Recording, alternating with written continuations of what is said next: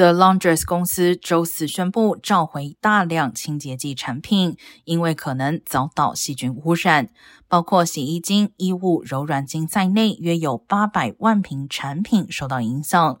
据知已有十一起病例可能与这些产品有关。被召回的产品种类繁多，并且在亚马逊、Target、Bloomingdale 的 Container Store 等大型连锁店销售。建议消费者上网查询召回的详细清单。The Laundress 公司表示，免疫系统较弱的人最可能受到病菌影响，建议重新清洗衣物和洗衣机。